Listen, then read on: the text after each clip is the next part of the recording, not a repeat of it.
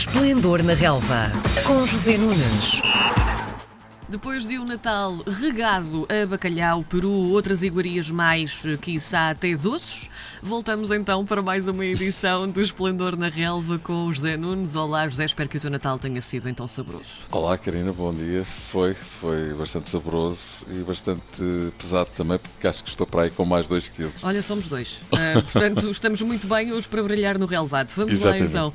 Ontem à noite o Sporting fez uma viagem curta até ao Estádio Nacional, onde joga o Belenenses Sade. Foi um jogo que ficou com o resultado logo resolvido na primeira parte.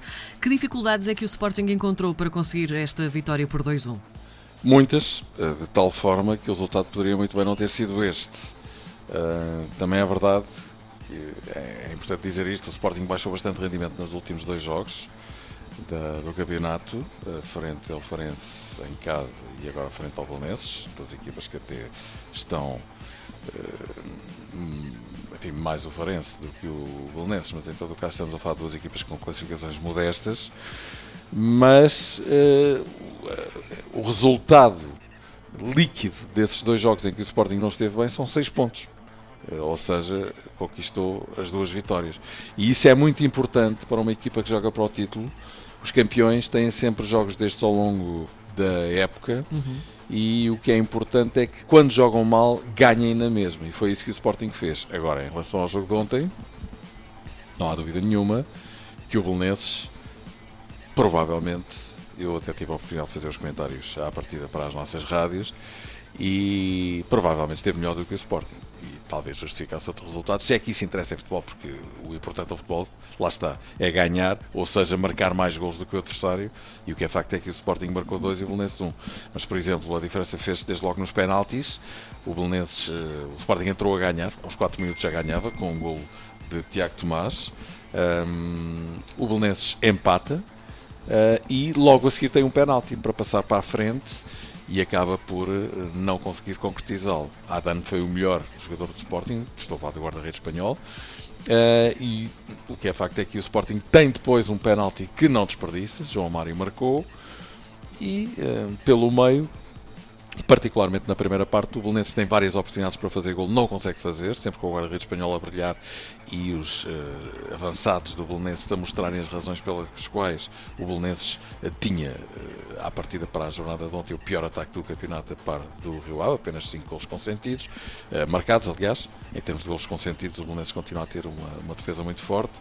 Uh, e o que é facto é que na segunda parte o Belenenses, mesmo reduzido a 10 unidades, foi sempre a equipa que empurrou o Sporting para a sua área e que esteve mais perto de fazer o gol. Portanto, acaba por ser um resultado feliz para o Sporting, mas os títulos também se fazem destes jogos e o que é facto é que o Sporting, uh, apesar destas duas exibições pouco conseguidas, ganha os dois jogos e dobra o ano na liderança do campeonato, coisa que só aconteceu uma vez este século e na vez em que aconteceu o Sporting foi campeão. Portanto, para já o Sporting matou não dois borregos, mas dois perus, vamos dizer, ultrapassou o Natal e ultrapassou o Ano Novo. Muito bem, Benfica e Porto só têm amanhã os seus jogos da jornada 11. Primeiro o Benfica, então, em casa contra o Portimonense. A derrota recente na Supertaça, achas que pode afetar o desempenho dos encarnados, José? Essa é uma excelente questão. Que será respondida amanhã a partir das 6 da tarde no Estádio da Luz, mas, mas indiscutivelmente é uma questão pertinente, porque se o Benfica já não estava bem antes de jogar com o Porto, pior terá ficado, pelo menos do ponto de vista das sequelas eh, anímicas, vamos dizer, com a exibição bastante fraca que fez frente ao campeão nacional.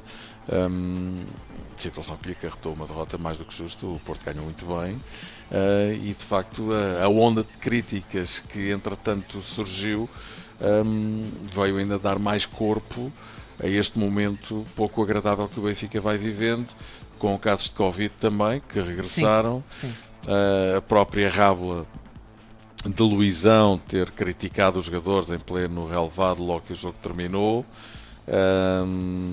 As ondas de choque que isso também criou. Uh, digamos que o, o universo de adeptos do Benfica até aplaudiram o anticapitão pela atitude que teve. Uh, ainda ontem o Jornal da Bola escrevia que nem Rui Costa nem Jorge Jesus apreciaram ah, que Luizão eh, se tivesse sobreposto em termos hierárquicos uh, ao treinador e ao administrador para o futebol, não sei, não faço ideia. O que eu sei é que o Benfica está obrigado amanhã a ganhar ao Portimonense. O Portimonense que é uma equipa que, apesar de não estar mal classificada, é o último. É o último, sim. Uh, é uma equipa que joga bem e que é muito bem comandada por Paulo uhum. Sérgio. É uma equipa que tem tido bastante infelicidade em vários jogos e que pode muito bem colocar dificuldades à equipa do Benfica porque é uma equipa que sai muito bem a jogar e se há coisas onde o Benfica tem mostrado dificuldades e fragilidades é no momento da transição defensiva quando perde a bola. E a equipa é apanhada, uh, enfim, vamos dizer, desprevenida. O Benfica, obviamente, é favorito e uh, sabe que, obviamente, só tem um caminho, não é? Porque se não ganhar, as coisas vão complicar-se, por exemplo, para Jorge Jesus, que está a ser bastante criticado por esta altura.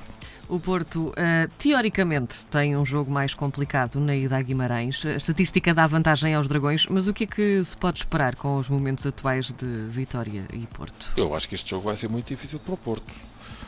Uh, a seu favor, o Porto tem um momento que está a atravessar, o facto de, creio eu, estar em 12 jogos consecutivos sem perder e nos últimos 5 jogos fora de casa não ter sofrido gols. Isso é muito importante. Mas uh, este Vitória de Guimarães é uma equipa que está muito bem, é a quinta classificada do campeonato. Ainda na última jornada, creio que vai ganhar, se não estou em erro, 4 a 0 aos Açores, uh, a equipa do Santa Clara, que é uma equipa boa. Um, e isto demonstra que o Porto vai seguramente sentir dificuldades, como qualquer equipa sente quando defronta o estádio de Vitória Guimarães. O Benfica já ganhou uh, de forma bastante apertada esta, esta temporada uh, e seguramente que uh, o Porto vai ter de caprichar no sentido de não perder pontos em Guimarães, porque se isso acontecer, Repara que um simples empate deixa o Porto a 6 pontos do Sporting. É que o Sporting tem 4 pontos de avanço sobre o Porto pois e 2 é. sobre o Benfica. E se o Benfica ganhar ao Portimonense, um empate ou uma derrota do Porto em Guimarães, deixariam a equipa de Sérgio Conceição a uma distância já muito considerável dos dois grandes rivais, não esquecendo o Braga, eh, que vai jogar hoje no Bessa, frente ao Boa Vista. Braga, que é uma equipa que está muito forte também e que vai jogar ao Valado na próxima jornada, no sábado que vem. Eh, e, portanto, tudo isto tem que ser levado em consideração. Um, há pouco dizia que o Benfica já visitou o Vitória de Guimarães e menti. E peço desculpa por isso, porque quem visitou o Vitória de Guimarães foi o Sporting e arrasou, ganhou por 4 a 0. Não foi brincadeira. Mas uh, o, o Vitória melhorou muito. É uma equipa que, inclusivamente, já mudou de treinador porque Tiago acabou por sair por sua iniciativa de forma inesperada hum, ao fim de poucos jogos do clube.